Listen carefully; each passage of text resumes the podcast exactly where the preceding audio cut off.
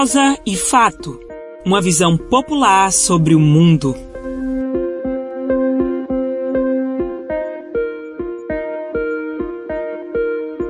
Você sabe por que o 1 de maio é o dia de luta dos trabalhadores? Sua origem está na luta da classe operária pela redução da jornada de trabalho. No século XIX, início do século XX, as jornadas eram de 12, 14 e até 16 horas diárias, sem direito a descanso remunerado, sem direito a férias, aposentadoria, seguro acidente ou seguro doença. Foi então que, em 1886, os trabalhadores norte-americanos aprovaram a realização de uma grande greve geral pela jornada de oito horas diárias e marcaram a data de 1 de maio para o início da greve. A mobilização se estendeu a mais de 5 mil fábricas e a cerca de 240 mil trabalhadores com duração de quatro dias mas infelizmente teve um desfecho sangrento com prisões e mortes. Inspirados nas lutas dos operários estadunidenses, em 1891, a Segunda Internacional Socialista aprovou o 1 de maio como uma data de luta internacional dos trabalhadores e trabalhadoras. Mas, ao longo dos anos, esse sentido de luta foi sendo modificado. Vamos entender por quê?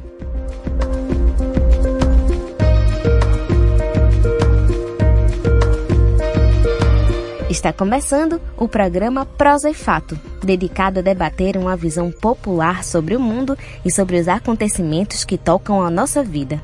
Eu sou Yale Tairine e estarei conduzindo esta prosa com vocês pelos próximos minutos. Como vocês já sabem, o programa Prosa e Fato aqui na Rádio Paulo Freire 820 AM é sempre nas segundas-feiras ao meio-dia nós sempre trazemos entrevistados e entrevistadas para conversarmos sobre algum tema da vez. Além disso, temos vários quadros com receitas, indicações culturais e muito mais. O tema de hoje é a vida e a luta dos trabalhadores. O Prosa e Fato é uma produção do Brasil de Fato Pernambuco e você pode ouvir aqui na Rádio Paulo Freire, escutar novamente no nosso site brasildefatope.com.br e também nas plataformas de streaming como Spotify e Google Podcasts. Prosa e Fato uma visão popular sobre o mundo. Foi querendo debater o histórico da luta organizada dos trabalhadores e trabalhadoras e nos desafios colocados para nós neste momento de pandemia que pensamos no programa de hoje, que trará uma conversa sobre as origens do 1 de maio, de como uma data internacional de luta se transformou numa data de descanso para a classe trabalhadora e algumas das experiências importantes de luta que tivemos ao longo da nossa história. Além disso, vamos trazer os impactos da pandemia para a vida da classe trabalhadora e como andam os direitos trabalhistas nesse período.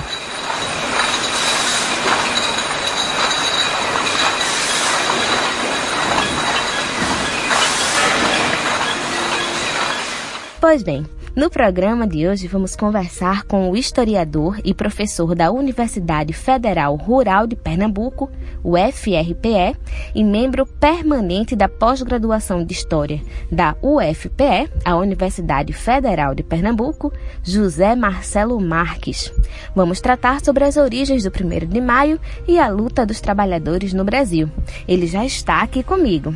E para a gente começar o papo, José Marcelo, gostaria que você falasse um pouco sobre as movimentações políticas que fizeram o 1 de maio ser conhecido mundialmente como Dia de Luta dos Trabalhadores. Eu primeiro gostaria de agradecer a vocês é, pelo convite, né, por essa oportunidade de a gente poder conversar um pouco sobre esse tema tão importante. Né? É, então, assim, primeiramente, é, eu queria assim só porque pouca gente conhece a história por trás do primeiro de maio. Né? Ele se tornou um feriado, as pessoas aproveitam esse feriado, é, mas pouca gente sabe um pouco da história. Então, só para situar os nossos ouvintes que porventura não conheçam essa, é, essa história, o primeiro de maio, é, o feriado de primeiro de maio, remete a uma greve, uma greve geral, uma grande greve é, que aconteceu não somente em Chicago, né? A greve da cidade de Chicago, nos Estados Unidos, em 1886, ela se tornou um marco, é, mas, mas a greve geral ela se estendeu por outros estados norte-americanos. Então, é, essa greve ela foi duramente reprimida, né? É, é, existiam várias reivindicações na época. A principal era diminuir a jornada de trabalho.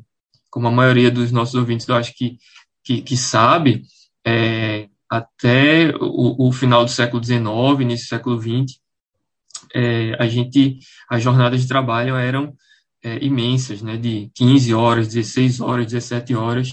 Então, é, uma, a principal reivindicação desse movimento era a diminuição da jornada de trabalho. E esse movimento, essa greve de 1 de maio de 1886 na cidade de Chicago foi duramente reprimida, com mortes, é, e isso se tornou, um, é, isso, isso virou uma comoção internacional, né? É, obviamente que essa não foi a primeira greve reprimida, não foi o, o, primeiro movimento de trabalhadores respondido com violência, né, por forças do Estado ou por forças é, patronais, mas ela acabou se tornando é, é mais emblemática, vamos dizer assim, do que outras, é, por questões que, que, que não vem ao caso a gente discutir necessariamente agora. Mas um, uma coisa muito importante, que inclusive aparece é, nessa sua pergunta, é que você coloca como um dia mundialmente conhecido como um dia de luta dos trabalhadores. Então, é fundamental reconhecer é, que essa luta é, era uma luta coletiva, né? não era uma luta individual, é, mas era uma luta, uma luta co coletiva e, e, e, o primeiro de maio, na verdade, ele é, ele é, ele é um símbolo, é, ele, é, ele é um símbolo do dia a dia, de um dia a dia de luta, é, de um dia a dia de, de reivindicações é, de trabalhadores e trabalhadoras, é, de crianças, trabalhadores e trabalhadoras também, né? e, e muitas vezes isso é, de certa forma, apagado das discussões, isso é, isso é ocultado, né? É, quando, quando Marx ele, ele falou aquela célebre frase dele, né, trabalhadores de todo mundo univos, né, é, ele, ele quis justamente enfatizar essa dimensão global e mundial da exploração, né, não é, não, são trabalhadores de todo mundo é, que, que precisam se unir, porque a dimensão, a dimensão da luta é uma dimensão é, global, o trabalho, é, a humanidade não existe sem um trabalho, né, isso pode parecer até clichê, mas é, o trabalho ele é fundamental para a nossa vida, né? É, o, o, trabalho manual, o trabalho intelectual, é, ele, ele, é, ele é fundamental. Então, quando o Marx ele, ele, ele, ele conclama né, os trabalhadores, alguns traduziram é, a frase de Marx como proletários de todo mundo níveis, mas é, se a gente for fazer uma tradução mais correta, seria trabalhadores mesmo, né? ou proletários urbanos e rurais, a ideia de proletário ela, ela, ela se resume aos trabalhadores de fábrica, né, aos trabalhadores é, rurais, é, mas é importante, então, é, destacar isso, que é um dia é, mundial, é um dia que simboliza uma luta coletiva, porque a opressão, ela é, ela é digamos assim, ela é compartilhada ou ela é, é por, todo, por todos os trabalhadores né, é, do mundo todo. Bem, aqui no Brasil, a primeira celebração do 1 de maio ocorreu em 1892, logo após a Segunda Internacional Socialista aprovar o 1 de maio como uma data de luta para todos os trabalhadores de todos os países, com caráter de afirmação da luta de classes e reivindicação de oito horas de trabalho, como havia ocorrido em Chicago anos antes. Como foi a repercussão das primeiras comemorações do 1 de maio no Brasil? Então, aqui no Brasil, a gente teve assim a oficialização do 1 de maio como feriado né, nacional aconteceu em 1924, já no século XX. Né? É, é verdade que as primeiras manifestações, os primeiros protestos aconteceram no século XIX, embora foram é, protestos muito pontuais, né? É, e muitas vezes nem aconteciam no 1 de maio, né? É, aconteciam às vezes no 14 de julho, por exemplo, uma, refer é, é, uma referência à tomada da Bastilha. Veja só, para você ter uma ideia. Então, mas oficialmente isso se tornou é, um, um, feriado em, em 1924 com o presidente Arthur, Bernardes. Né? Posteriormente, quando Getúlio Vargas assumiu o poder, é que ele atribui um outro sentido à data. Né? Ainda no governo Arthur Bernardes, é, a data ainda simbolizava um momento de luta, né? É, um movimento, uma data de luta, de reivindicação, é, para que as pessoas não esquecessem é, toda, é, todo o caráter de opressão que a classe trabalhadora é, enfrentava é, à época em todo o mundo. No entanto, o projeto de Getúlio era um projeto diferente. Ele, ele acabou transformando essa data num, num, dia de celebração, né? ou, ou, um dia de festa do trabalho. É, então, isso foi uma forma sutil, né? uma forma de, de domínio dos trabalhadores. É, a ideia de Vargas era, era normatizar né? É, o, a data em torno disso. É, então, ele acabou utilizando o primeiro de maio para fazer sua propaganda. Né? É, foi ele quem começou, por exemplo, a usar o primeiro de maio para conceder o, os aumentos salariais. Isso entrou na tradição, né? É, até hoje se espera o primeiro de maio é, para ansiosamente para ver se vai haver aumento é, de salário, se o salário vai aumentar acima da inflação ou não. Então, é, Vargas acabou se colocando como alguém que concedia direitos, né, que dava direitos é, como se esses direitos eles não fossem, por essência, resultado de um movimento é, de luta, né, de aspirações, de resistências no cotidiano. É, então, isso é muito importante para ser destacado, e é por isso que é fundamental conhecer, é, conhecer a história, né, porque ela nos faz perceber é, essas nuances, né, esses pormenores é, de, de como essas datas elas podem ser é, elas podem ser utilizadas. Então, é, mas de lá para cá, a data continua, apesar das tentativas é, de esvaziá-la, né, do, seu, do seu sentido é, de resistência, ela continua é, sendo uma data muito importante é, para além da, da festa, para além do feriado, para além do descanso merecedor que todo trabalhador e trabalhadora merece, ela continua sendo uma data importante é, de, de luta. Né? Fazendo um gancho com o que você falou, no Brasil, 1 de maio, após o governo Vargas, como você citou, ficou conhecido como o Dia do Trabalho e como uma data de descanso para os trabalhadores e trabalhadoras. Qual a intenção de se retirar dessa data o seu sentido de luta? E então, essa pergunta é fundamental. É, ela é muito importante e assim a gente precisa compreender primeiro que as disputas no mundo do trabalho elas não se dão apenas no que a gente chama de, de chão de fábrica, né? É, nas ruas ou nos acordos e decídios coletivos. A memória também é um campo de conflito muito importante, né? Os significados coletivos daquilo que chamamos eventos ou fatos, eles são construídos nesse campo de disputa é, em torno da memória. Então, construir uma, uma, uma construir uma narrativa, né, é, que, que, que atribui ao primeiro de maio, ao primeiro de maio, um momento de festa, é, isso, é, isso, isso atribui a essa data um sentido muito diferente do sentido original que ela foi que ela foi pensada, né, é, na segunda internacional, no final do, é, do século XIX. Então, é, se começou a atribuir essa data ao momento de. Vargas foi o, o mentor intelectual disso, vamos dizer, né? um momento de confraternização entre patrões e empregados, né? um dia de celebração, um dia de, de conciliação. Tanto que Vargas. É, Vargas se empenhou em, em, um projeto conciliador, vamos dizer assim. Né? É, ele criou, por exemplo, hoje o que na época se chamava de juntas de conciliação e julgamento, que era a Justiça do Trabalho, né?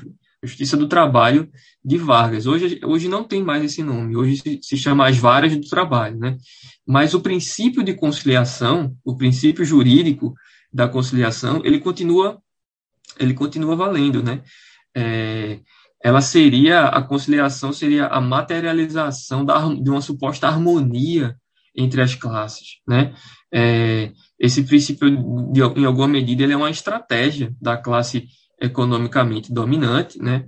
É, da burguesia que detém os meios de produção para, de alguma maneira, controlar é, aquilo que alguns chamam de massa de trabalhadores. Esse termo, é, obviamente, é, é um termo muito discutível, porque massa dá a ideia de que os trabalhadores eles podem ser facilmente manipulados, e não é isso que se dá na prática. Né? Eles são sujeitos históricos, eles são conscientes de sua, de sua condição de, é, de classe trabalhadora, de, de explorados, é, e, portanto, eles são protagonistas em, em grande parte da sua própria história. A conversa está muito boa, mas vamos dar uma pausa e voltamos já já. Vocês estão ouvindo o programa Prosa e Fato, uma visão popular sobre o mundo.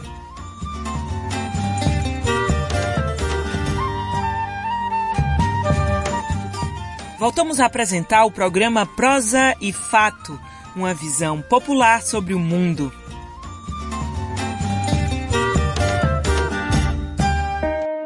Voltamos com o programa Prosa e Fato. Hoje o tema da nossa conversa é a vida e luta dos trabalhadores. E quem está conversando conosco é o historiador e professor da Universidade Federal Rural de Pernambuco, José Marcelo Marques. Bom, voltando à nossa conversa, na maioria das vezes, quando abordamos esse assunto, pensa-se principalmente na organização dos trabalhadores urbanos. Mas aqui em Pernambuco também temos importantes experiências de organização dos trabalhadores do campo, de líderes sindicalistas que foram perseguidos na ditadura militar e, como não poderia deixar de falar, a experiência das ligas camponesas. Você poderia falar um pouco da importância das ligas camponesas para a organização dos trabalhadores rurais? Perfeito. Ainda bem que, que essa pergunta apa apareceu aqui, que dá a oportunidade justamente da gente da gente trazer à tona essa parte tão esquecida da história, né? É, você destaca as ligas camponesas, mas eu queria eu queria é, falar das ligas camponesas, mas eu queria também falar um pouco sobre os sindicatos rurais, né? É, que durante muito tempo não, não foram oficializados. Mas para a gente entender um pouco as ligas camponesas e os sindicatos rurais, a gente precisa compreender esse contexto maior, é, esse contexto maior de mundo rural. Né?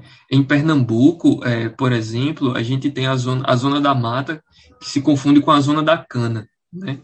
É, a gente tem, é, ao longo do, do, século, de toda a história, de 500 anos de, de cana-de-açúcar, a gente tem a, a, espalhado pela zona canavieira centenas é, de, de engenhos, esses engenhos, na maioria das vezes, isolados, intocados, de difícil acesso, né, desconhecido pelas, pela, pela maior parte das autoridades, e, e, e isso é uma questão fundamental para para a gente refletir sobre isso.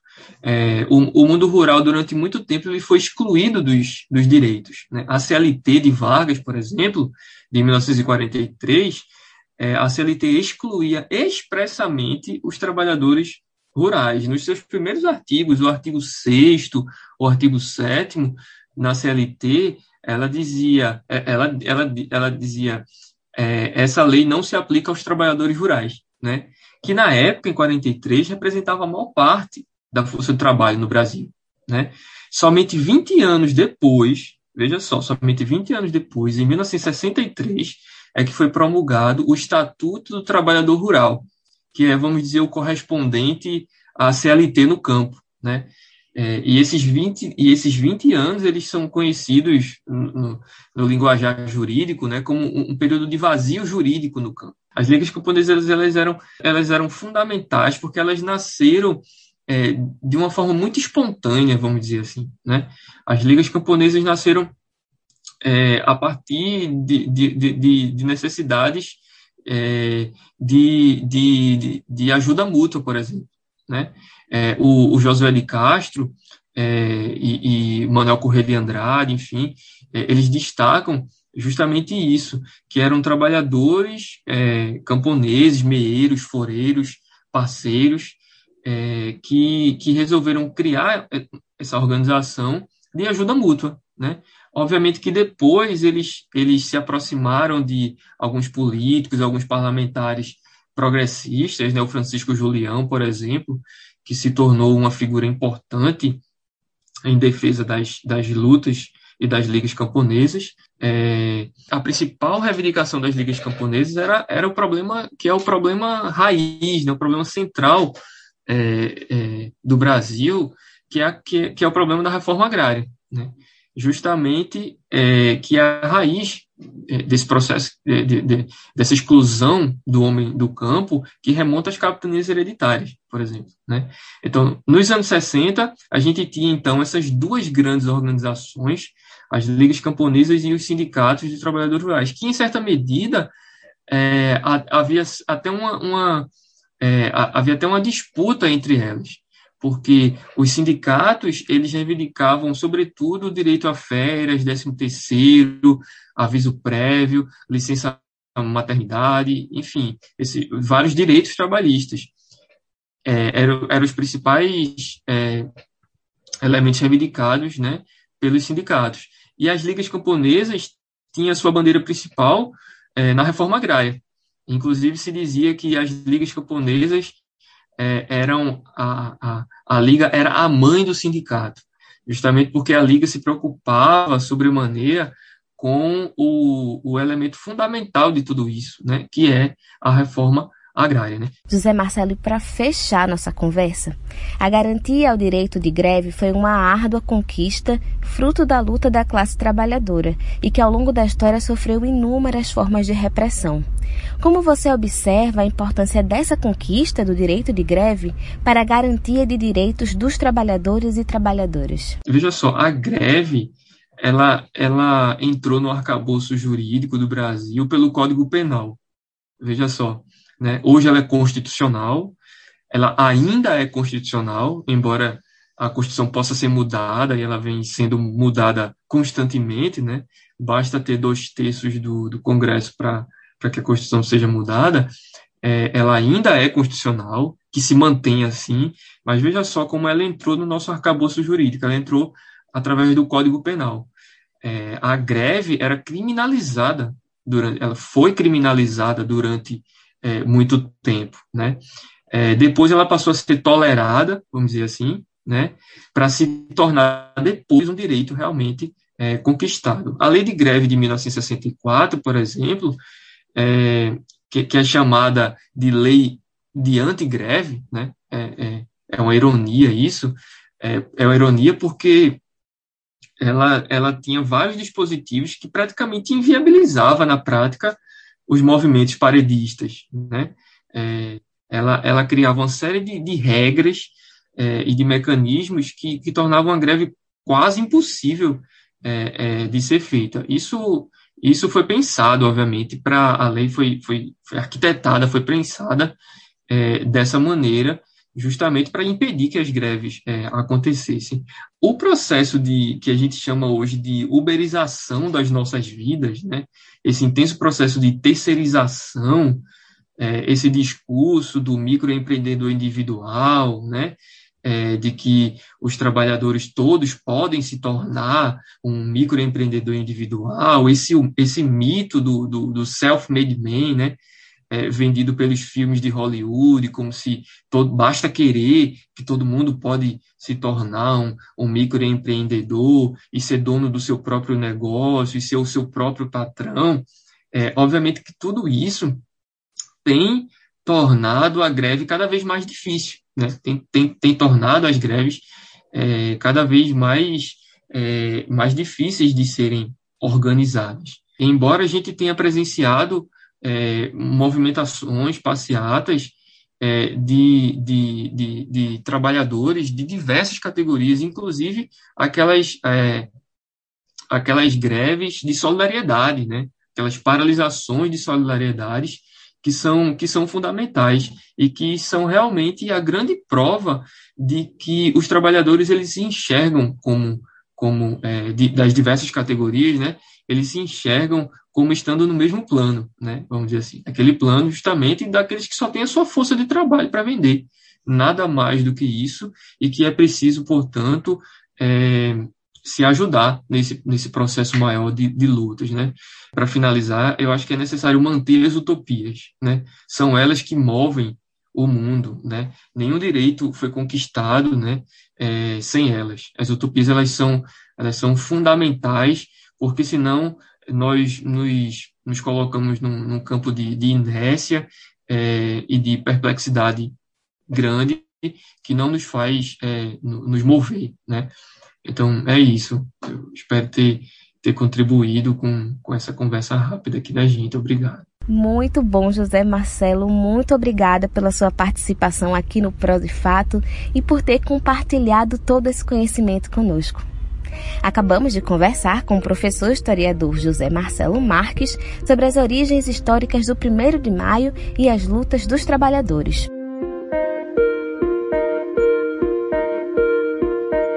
Se você quer sugerir qualquer tema, quer fazer um comentário ou tirar qualquer dúvida sobre o nosso programa, você pode entrar em contato conosco pelo nosso telefone, que também é o nosso WhatsApp. Anota aí.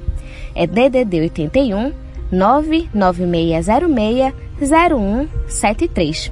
Caso prefira nos mandar um e-mail, o nosso endereço é prosaifato@gmail.com. Manda que eu vou adorar saber o que vocês estão pensando. Mas agora vamos chamar o nosso segundo convidado, que é o advogado trabalhista, membro da ABJD, Associação Brasileira de Juristas pela Democracia, e colunista do Brasil de Fato Pernambuco, André Barreto. Boa tarde, André Barreto, seja muito bem-vindo. O tema do programa de hoje é a vida e luta dos trabalhadores. E para começar a nossa prosa, como você avalia que o governo Bolsonaro está lidando com os direitos trabalhistas, principalmente em meio à pandemia? Boa tarde, Ale. Mais uma vez, uma satisfação estar participando do programa, estar contribuindo aqui com os debates e as análises. Olha, Ale, o programa econômico do governo Bolsonaro ele executa um programa ultraliberal. Então, por mais que em outras agendas ele tenha uma, uma dimensão muito mais conservadora, um programa conservador de ataque a, a direitos básicos e liberdades, na área social, e isso envolve os direitos sociais, que são direitos trabalhistas, previdenciais, eles, eles executam o programa que a direita liberal, que o alto empresariado exige do, a ser executado. Então, dentro de uma linha neo, de um projeto neoliberal que vinha desde o governo Temer, então desde o golpe de 2016, em execução no Brasil. Então, como o Marco disse, inclusive, temos a reforma trabalhista ainda em 2017.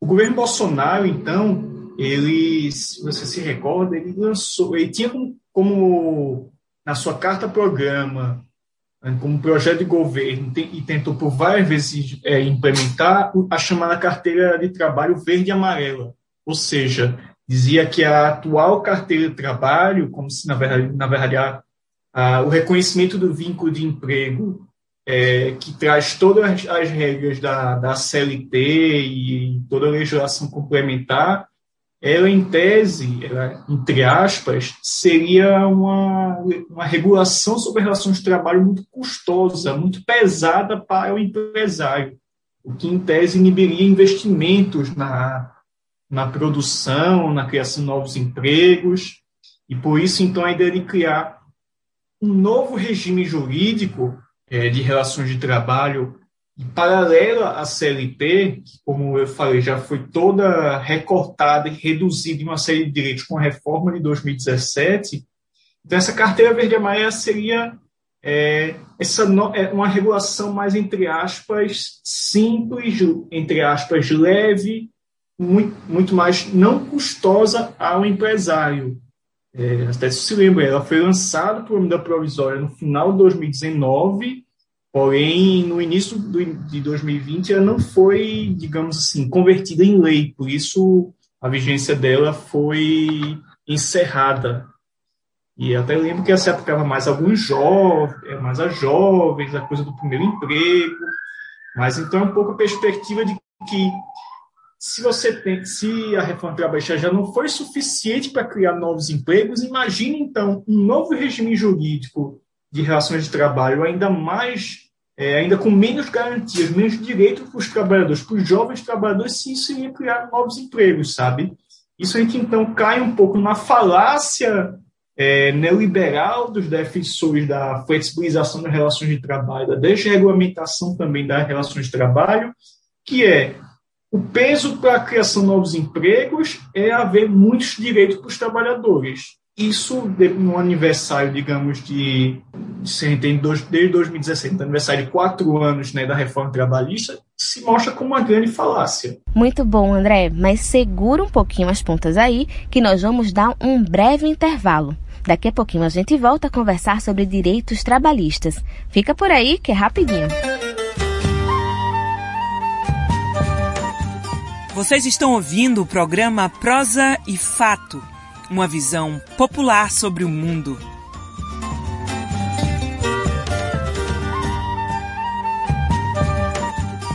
Voltamos a apresentar o programa Prosa e Fato, uma visão popular sobre o mundo.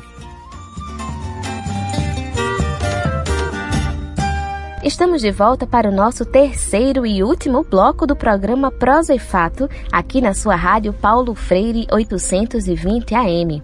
Hoje já conversamos sobre a história do 1 de maio, o sindicalismo e muitas outras coisas.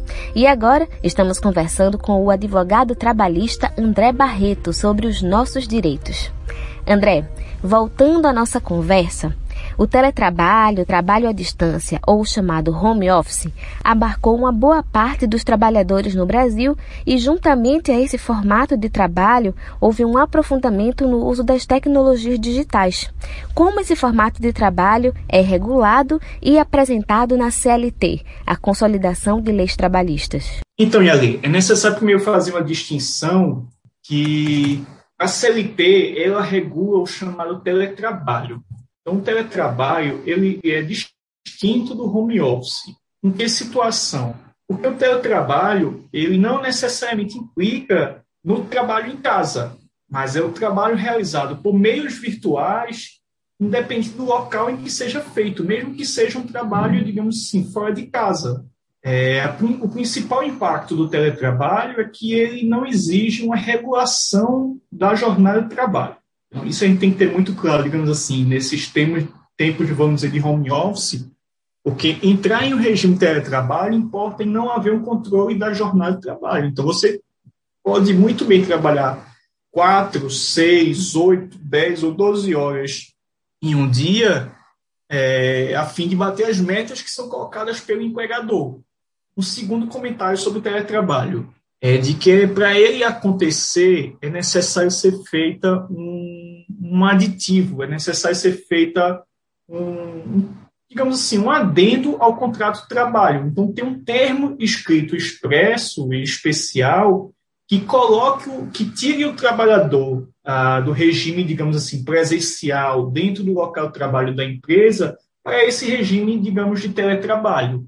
Ele foi uma inovação trazida pela Reforma Trabalhista de 2017. Ele está é, regulado no artigo 75A da CLT, então incluído em 2017 essa parte. Um último elemento a gente fala sobre teletrabalho é que é sobre a questão da, do custo, digamos assim, com os meios do trabalho, ou seja, com os equipamentos que vão ser necessários para, para a realização desse, do trabalho nessa modalidade. Isso geralmente envolve computadores, celulares, é, conta de energia, conta de internet. Então, tem um dispositivo na CLT que prevê que isso deve, a, a repartição sobre esses custos, digamos, operacionais, eles terá que ser feito um acordo entre o trabalhador e a empresa. E por que eu destaco muito bem isso? é um conceito que integra a, a ideia da relação de emprego, ou seja, do contrato de emprego, que os custos da atividade econômica são do empregador, eles não devem ser do trabalhador. Bom, feito essa ideia, é dizer que assim, então o home office ele não está regulamentado hoje ainda na, na legislação trabalhista. E desde o ano passado está um bom, um longo debate na, no Congresso Nacional, na, na academia sobre como regulamentar o home office principalmente sobre essas questões que eu destaquei, como é a regulação específica do teletrabalho e que esse, essa forma que o teletrabalho regula não, não é interessante para o home office, ou seja, no home office é, há distinções na relação que, aquela regula, que a mera regulação da, do teletrabalho não, não é interessante fazer um mero transpasse, uma mera transferência da, da, da figura. Por quê? Porque, por exemplo, o home office, nesse, nesse tempo de pandemia, ele é uma coisa temporária. O contrato, quando você passa para a modalidade de teletrabalho, é uma coisa que se torna permanente. O segundo elemento é que, assim, não existe você ficar, por exemplo, na ideia do regime híbrido, de dois dias em casa, três dias no ambiente de trabalho da empresa, entende? Ou seja, ou você está em teletrabalho, ou você está no trabalho presencial na empresa que, por exemplo, no teletrabalho você pode ir algumas vezes, excepcionalmente, à sede da empresa para, região, para reuniões de forma esporádica, pontual, mas, assim, dentro dos, da, da, da, jornada de trabalho semanal, não tem essa ideia de você ter uma parte em casa, uma parte na empresa. Por isso que também é muito deficiente você meramente trazer essa regulação do teletrabalho. Então, vejam que a regulação que existe hoje, a gente consegue muito bem abraçar a ideia, toda a, toda a ideia original da relação de trabalho para a, o trabalhador hoje em home office, mas em tese ela, digamos assim, pode gerar algum, alguns riscos, alguns custos a mais para a empresa. Mas por efeito de proteção do, do direito do trabalho uh, dos obreiros, digamos assim, que pelo que tem hoje na CLT, ela está bem abarcada. Bom, falamos sobre a regulação do teletrabalho e em um dos seus artigos publicados no Brasil de Fato Pernambuco, você escreveu que com o advento das novas tecnologias, sobretudo as de comunicação, o limite entre o momento pessoal e o profissional passou a ser cada vez mais tênue. Pensando nisso, e principalmente nesse momento em que muitos trabalhadores e trabalhadoras estão em formato digital e home office, como fica o direito à desconexão? Muito boa questão, Yale. O direito à desconexão é muito essa ideia de que, digamos, a jornada de trabalho, o tempo que então você está produzindo, o seu trabalho se torna. Produz, que o seu trabalho gera produção de valor para um determinado empregador, uma determinada empresa, você está fornecendo a sua força de trabalho, era quando você, você vende, você vende por um tempo específico. Porém, com essa ausência hoje de uma maior, um maior controle da jornada, uma regulação sobre a jornada de trabalho, você cada vez mais tem uma extensão da jornada de trabalho. Isso tradicionalmente era quando, por exemplo, passava das oito horas no ambiente de trabalho, no, no, estabelecimento da empresa, é o que gerava as horas extras. Por exemplo, isso é uma disposição do, da Constituição Federal, que todo trabalhador é, que labora acima das oito horas, é, ele tem que ser adicionado em cada hora suplementar com 50% do valor do, da sua, do seu salário hora. Ou seja, burlar isso é, essa coisa do controle do trabalho é, é bom para as empresas. É bom no sentido de reduzir o custo da remuneração, já que o trabalho, na medida que trabalha mais, estende a jornada de trabalho, está produzindo mais. Dito isso, é que vejam mais uma vez que a figura do teletrabalho não é interessante para o trabalhador, porque nela existe uma, uma, uma, uma regulamentação da ausência do controle de jornada. Então, se o trabalhador simplesmente adere ao teletrabalho, não existe nada que exija que ele trabalhe duas, três, quatro, oito ou dez horas. Mas as metas que, que a empresa vai colocar para ele. Mas a gente sabe que no regime de intensificação do trabalho, é, e precarização também nas relações de trabalho, com certeza essas metas não vão caber em menos horas do que tradicionalmente ele trabalharia dentro da, do ambiente de trabalho. Pois é, é bem importante isso. Mas mudando um pouco de assunto, em meio à pandemia da Covid-19, na busca de remediar o impacto da crise que estamos vivendo, o governo Bolsonaro aprovou a medida provisória 935 de 2020, uma MP, no dia 28 de maio do ano passado. Essa MP propõe a redução da jornada de trabalho com redução de salário, o que na prática tornou-se algo que beneficia os empregadores e não os trabalhadores. Quais os impactos dessa medida para os trabalhadores? Boa questão, Yali. É bom a gente rememorar um pouco que esse regime especial do trabalho que existiu no ano passado, porque com o aprofundamento da pandemia neste ano, Está havendo hoje uma discussão no Ministério da Economia de ser reeditada essa mesma, essa mesma, essa mesma medida provisória, até se transformar em lei. Qual era a ideia lá no início? É de que você haver ou a suspensão do contrato de trabalho ou a redução do, da jornada de trabalho na medida em que também reduz o, o seu salário ou suspende, digamos, o pagamento do seu salário, mas no lugar de o governo pagar o benefício emergencial, chamado BEM. Não vamos confundir com o auxílio emergencial. O auxílio emergencial é naquelas situações específicas que, por exemplo, o, os trabalhadores que têm, digamos assim, têm um trabalho formal, um trabalho, por exemplo, de carteira assinada, não podem acessar. O benefício emergencial, ele é, então, para essas situações de trabalhadores empregados que têm carteira assinada.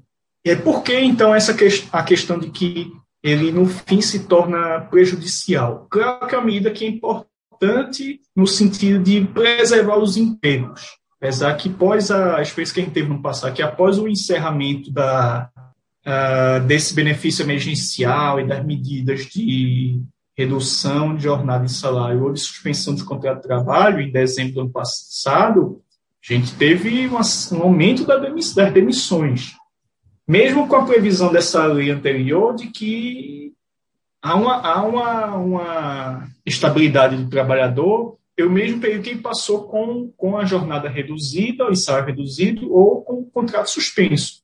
Mas o certo da questão é que, na medida em que as, o, seu, o seu salário, por exemplo, é reduzido em 50%, essa outra parte é compensada com o pagamento do benefício emergencial. Porém, esse, para, esse benefício emergencial e isso é escrito em lei expresso, ele tem uma natureza indenizatória.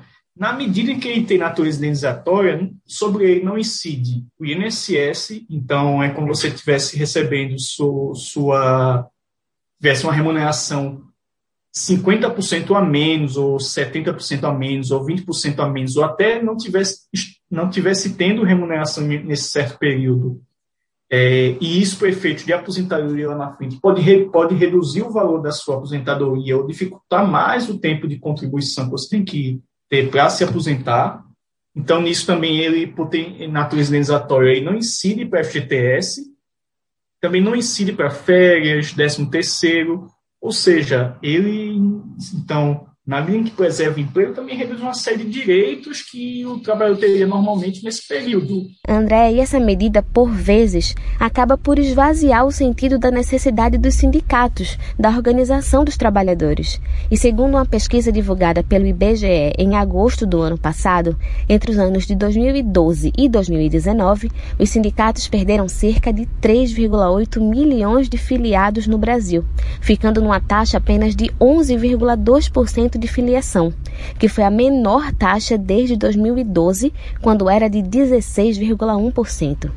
Diante desse cenário de aumento do desemprego e perda de direitos, que relevância os sindicatos permanecem tendo? Muito bom, Ale. É, realmente, até na minha resposta, eu fui muito mais pela dimensão individual na relação do trabalho. Né? Mas se a gente pensa na dimensão coletiva, é, esses acordos de redução de jornada e salário ou de suspensão do contrato de trabalho, todos eles foram feitos, digamos assim, e a previsão era essa, eram acordos individuais, ou seja, feitos entre a empresa e o trabalhador. Quem sabe que na relação, a relação de trabalho, somente na relação de um trabalhador em face de uma, uma empresa ou até uma grande empresa multinacional, não existe, digamos, uma relação de diálogo e paridade. Então, na verdade, não existe uma negociação. Nessa ideia, então, o trabalhador simplesmente não tem a menor capacidade de dizer não aceito. Então, esse acordo individual ele foi, ele foi muita, muito mais imposto sobre os trabalhadores. Naquela ideia que é isso, ou então, pelo menos em algumas situações, é isso, você vai reduzir seu salário em 20%, 50%, mesmo recebendo benefício, ou é ser demitido. Para, digamos, é, evitar essa, essa desigualdade na relação de trabalho, é que existe o sindicato. O sindicato ele é uma entidade coletiva que representa então, os trabalhadores de toda uma categoria justamente para negociar em pé de igualdade com uma empresa.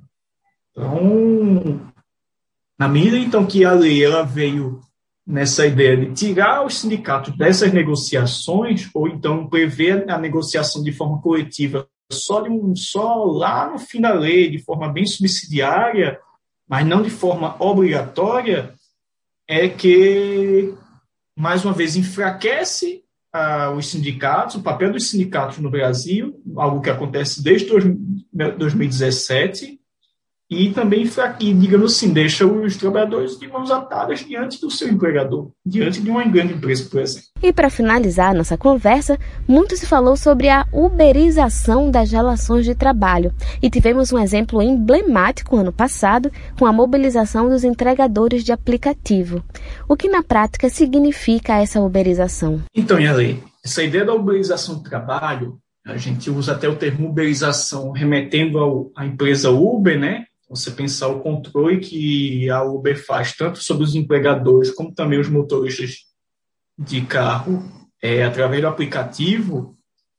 Mas, assim, isso, essa ideia, na verdade, esse conceito, essa nova forma de relação de trabalho, ela, na verdade, é um padrão muito mais abrangente, na ideia de que uh, você tem, digamos, um, a, a, prestação de serviço ao, ao, aos consumidores, as pessoas. Então, o serviço se torna uma mercadoria a ser prestada, mas não por, por, digamos, trabalhadores da própria empresa, a princípio, ou aparentemente. Mas ele, na verdade, é feito como um serviço pontual.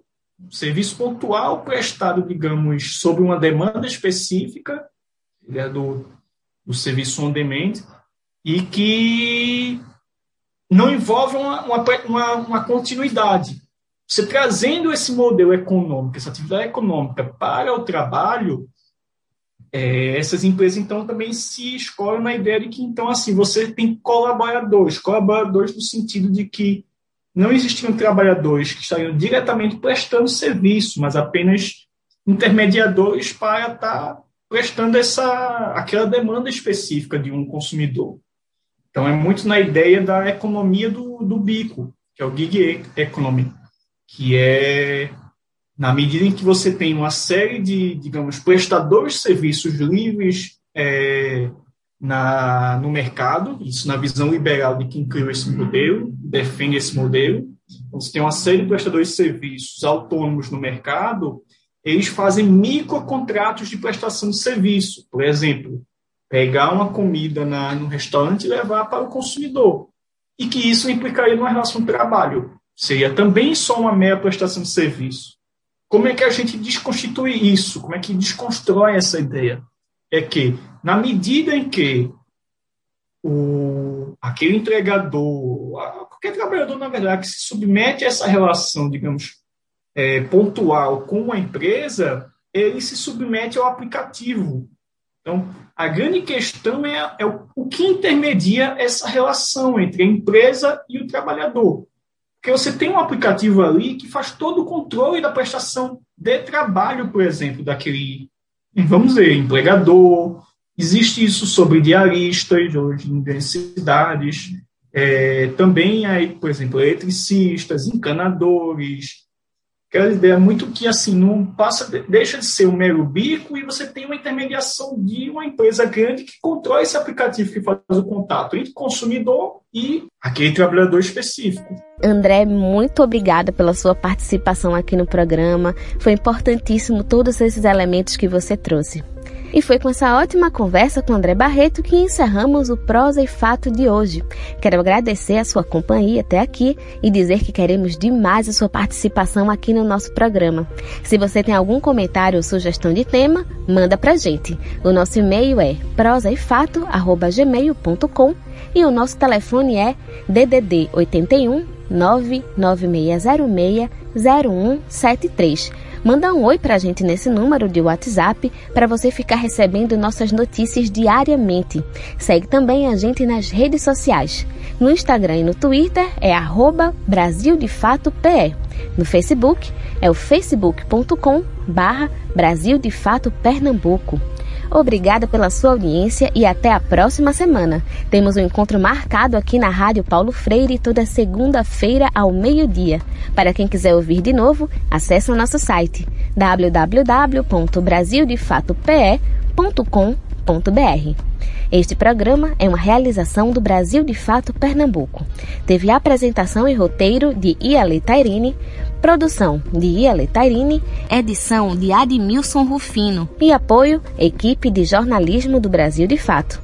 Um abraço forte, se cuidem e até semana que vem. Você acabou de ouvir o programa Prosa e Fato, uma realização do Brasil de Fato Pernambuco. Acompanhe mais notícias acessando brasildefatope.com.br e também nos sigam nas redes sociais.